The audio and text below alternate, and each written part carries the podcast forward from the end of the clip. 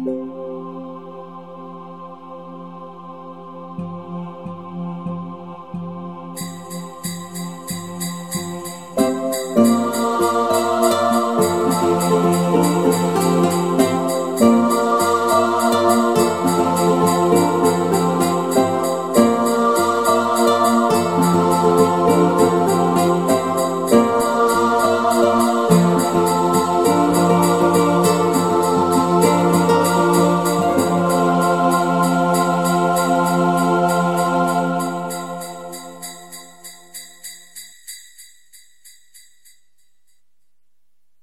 Auch am nächsten Morgen bog Piet von der großen Hauptstraße wieder hinein in die kleine, schmale, aber längliche Seitenstraße.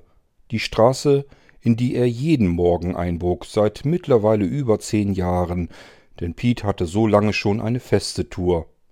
Das Ende dieser Seitenstraße war seit über zehn Jahren der Anfang seiner Postzustellung auf seiner Tour. Und wieder kam er natürlich an Haus Nummer 18 auf der linken Seite vorbei. Und wieder, natürlich, schaute Piet nach links rüber, um sich das weihnachtlich dekorierte Haus anzusehen. Im Küchenfenster von Haus Nummer 18 hing ein großer, immer noch beleuchteter Weihnachtsstern. Vorbei an diesem konnte Piet aus der Ferne Herrn Vogel sehen in seiner Küche, wie er offensichtlich dabei war, sich gerade Kaffee zu kochen. Nur sehr langsam fuhr Piet mit seinem wieder mal sehr voll beladenen Bus an Haus Nummer 18 vorbei. Nun ging es weiter, Haus Nummer 16, aber da gab es ja üblicherweise nicht viel zu sehen. Wie wir wissen, dieses Haus hatte mit Weihnachten nichts am Hut. Oder vielleicht doch? Piet musste zweimal hinschauen. Was war denn das? Vor Haus Nummer 16 gab es einen kleinen Kirschbaum im Vorgarten. Nichts Ungewöhnliches, im Winter völlig unscheinbar. Aber heute hing dort etwas in diesem Baum, relativ weit unten am untersten Ast. Es war klein, es war rot, und es schillerte in der Morgensonne, die heute ausnahmsweise einmal schien. Es glitzerte ein wenig. Was war denn das? Piet fuhr jetzt noch etwas langsamer und versuchte herauszufinden, was er dort sah. So sehr sich Piet auch bemühte, er konnte nicht exakt herausfinden, was da nun hing. Für ihn sah es so aus, als würde es sich um eine Figur handeln, vielleicht ein kleiner roter Weihnachtsmann. Das könnte ja sein, würde Sinn machen, aber auf der anderen Seite sah er dort ziemlich verloren aus, denn, wie schon gesagt, weder im Haus noch am Haus noch drumherum war irgendetwas weihnachtlich dekoriert. Nur dieser kleine rote Punkt dort am Kirschbaum im Vorgarten.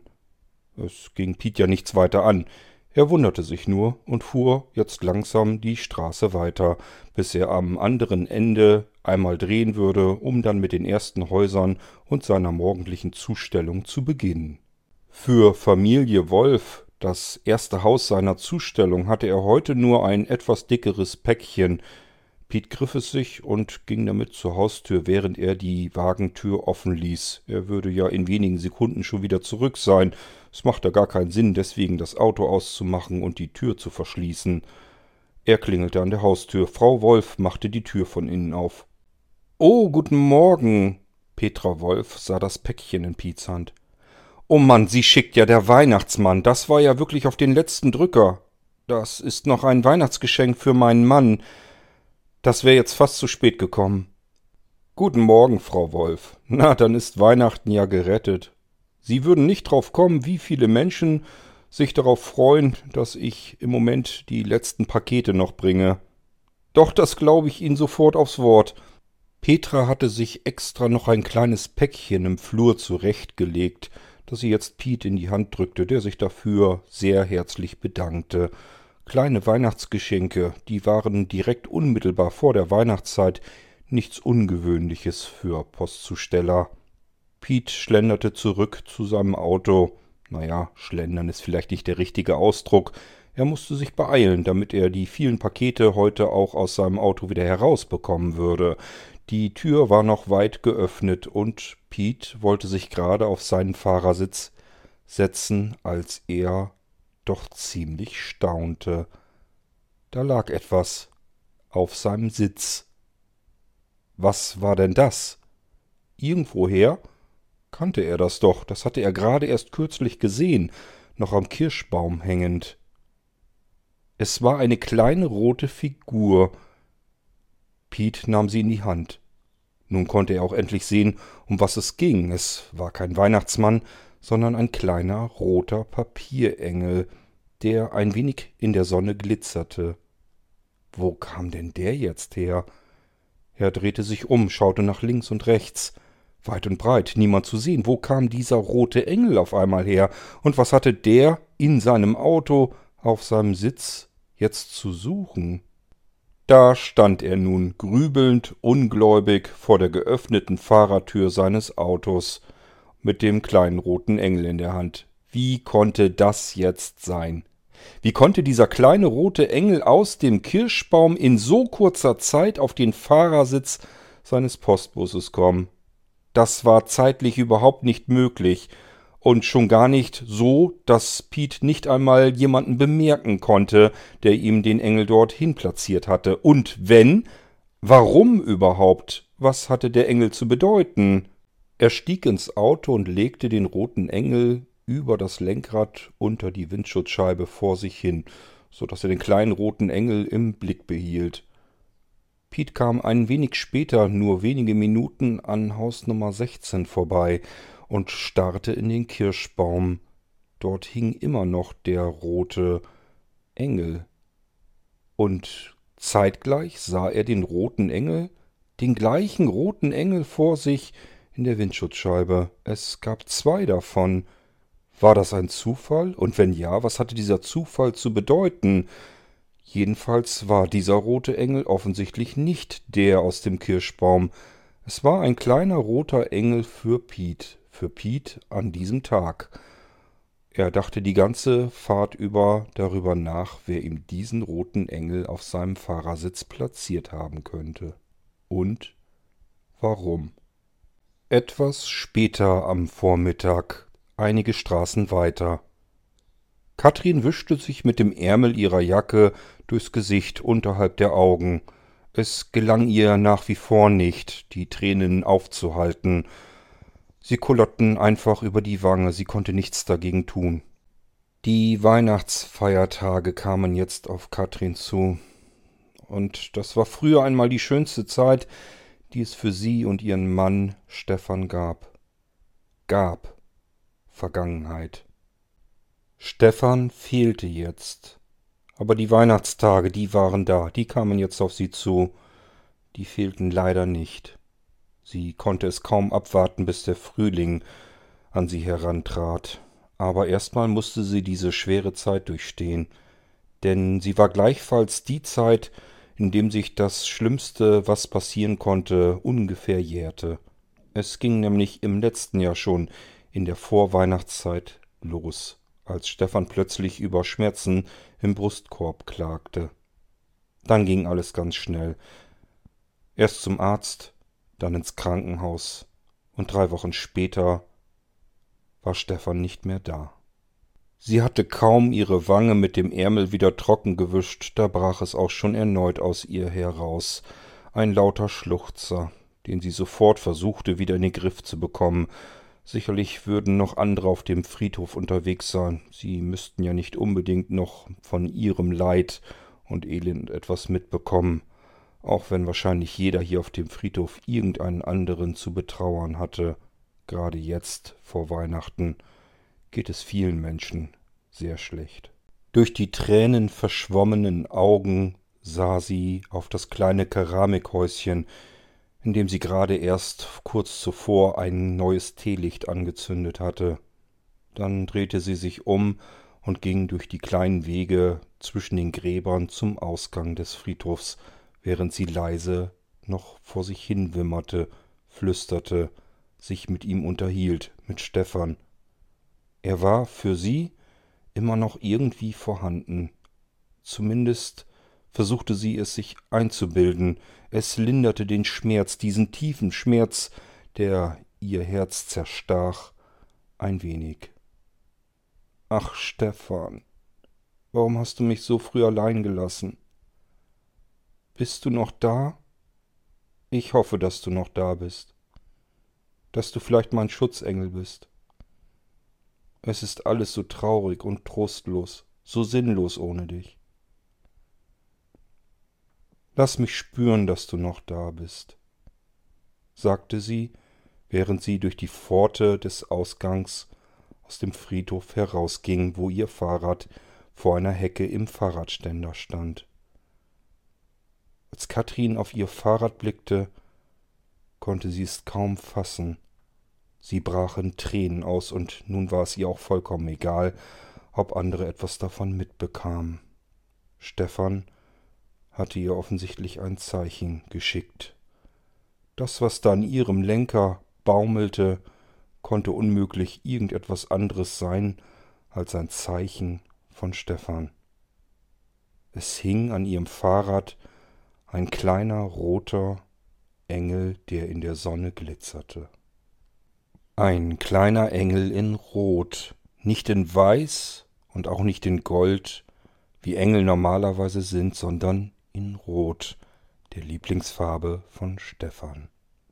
Als der letzte Fahrgast hinten im hinteren Teil des Busses die Treppenstufen herunterkletterte, um durch die Tür den Bus zu verlassen, drückte Paul auf seinem Cockpit den Knopf, um die Türen zischend über die Hydraulik sich schließen zu lassen.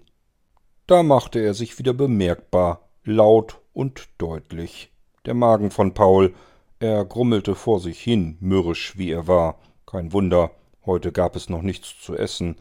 Aber nun war ja endlich Mittagspause. Die nächste Fahrt würde erst in über einer halben Stunde stattfinden. Paul reckte und streckte sich einmal und gähnte dabei. Er war ein wenig müde.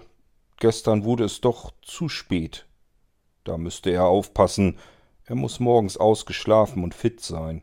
Dann drehte sich Paul nach links, wo seine Tasche stand, holte die Tasche nach oben und stellte sie bei sich auf den Schoß, öffnete sie und zog eine Butterbrotsdose und eine Thermoskanne mit Kaffee heraus. Die Tageszeitung in der Tasche stellte er wiederum zusammen mit der Tasche wieder nach unten auf den Boden. Dann öffnete er seine Butterbrotsdose. Heute gab es Bierschinken und zwei kleine Gurken waren ebenfalls darin. Eine Tasse hatte Paul sich ebenfalls aus der Tasche genommen, in die er jetzt aus der Thermoskanne sich Kaffee eingoß. Dann stellte er die Tasse auf das Cockpit vor sich, immer an derselben Stelle. Die Zeitung würde er anschließend erst lesen. Ein kleines Ritual, jeden Tag gleich, jeden Tag um dieselbe Zeit, nach Fahrplan eben. Nachdem Paul die Tasse mit dampfendem Kaffee auf dem Cockpit sturzsicher abgestellt hatte, schaute er durch die riesige Windschutzscheibe nach vorn.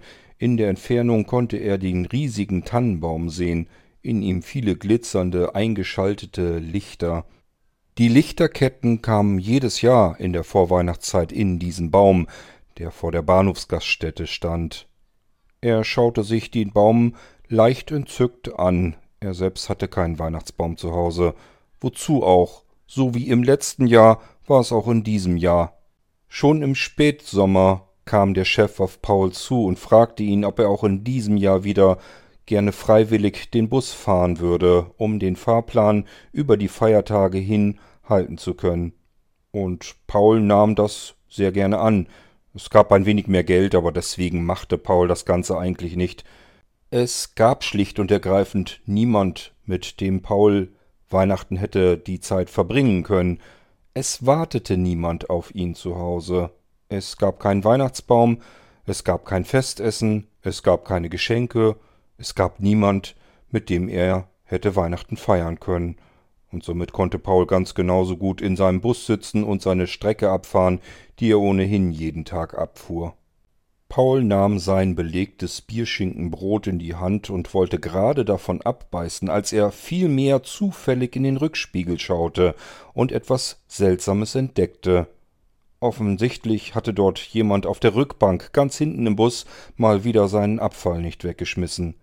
Paul ärgerte sich maßlos. Er hatte extra im Bus im Mittelgang an den Seiten vier Abfalleimer verteilt, nur damit die Leute nicht allzu weit gehen mussten, um ihre Sachen entsorgen zu können, die sie nicht mehr brauchten. Aber selbst diese paar Schritte waren offensichtlich für die meisten Fahrgäste bereits zu viel.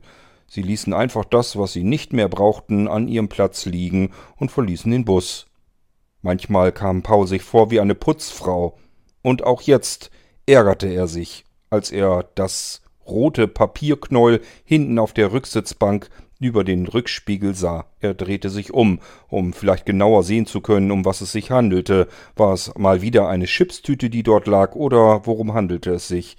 Nein, das konnte er so jedenfalls nicht feststellen. Er legte sein Butterbrot zurück in die Dose, stand auf und wollte nun erst einmal sich die Bescherung anschauen, um sie fachgerecht in dem Abfalleimer zu entsorgen. Normalerweise machte Paul seinen Kontrollgang im Mittelgang des Busses immer nachdem er mit der Mittagspause fertig war, aber dieses rote seltsame Etwas auf der Rückbank machte Paul nun neugierig. Er wollte wissen, um was es sich handelte. Das konnte man im Rückspiegel und aus der Entfernung nicht so genau erkennen, und deswegen ging er eben jetzt schon lang, aber immer mit den Augen links und rechts auf den Sitzen entlangstreifend, um zu schauen, ob es noch weitere Müllhalden gab, die zu beseitigen waren. Als er hinten an der Rückbank angelangt war, konnte er jetzt sehen, um was es sich handelte. Es war ein kleiner Papierengel in Rot, aber nicht einfach nur in Rot, irgendwie schien etwas Glitzerndes daran zu sein. Er nahm es in die Hand, und dann sah er auf dem rechten Flügel des kleinen Engels etwas geschrieben. Dort stand Danke für unseren Busfahrer. Jemand hatte diesen kleinen roten Engel auf der Rückbank platziert, extra für Paul. Jemand hatte ihn wahrgenommen, hatte sich bedankt. Wofür wohl?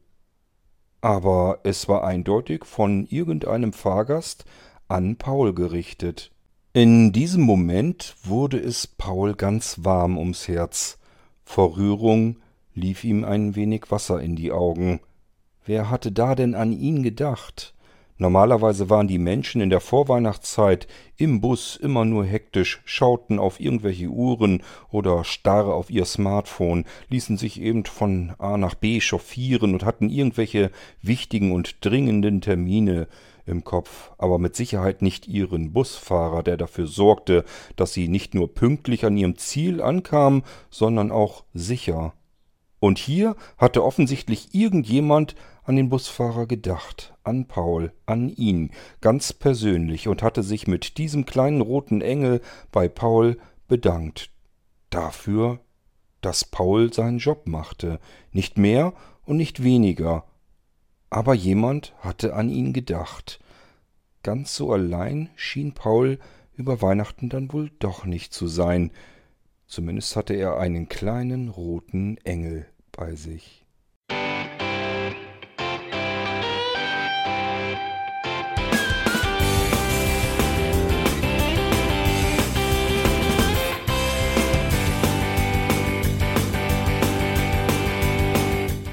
Das war Irgendwasser von Blinzeln. Wenn du uns kontaktieren möchtest, dann kannst du das gerne tun per E-Mail an podcast.blinzeln.org oder über unser Kontaktformular www.blinzeln.org. Blinzeln schreibt man in unserem Fall immer mit einem D in der Mitte. Wenn du möchtest, kannst du uns sehr gerne auch einen Audiobeitrag auf unseren Podcast Anrufbeantworter sprechen. Der hat in Deutschland die Telefonnummer 05165 439 461. Und wenn du uns aus dem Ausland anrufen möchtest, dann ersetze einfach die erste 0 gegen die 0049 für Deutschland. Wir bedanken uns für dein Interesse und freuen uns schon darauf, wenn du auch beim nächsten Mal wieder mit dabei bist.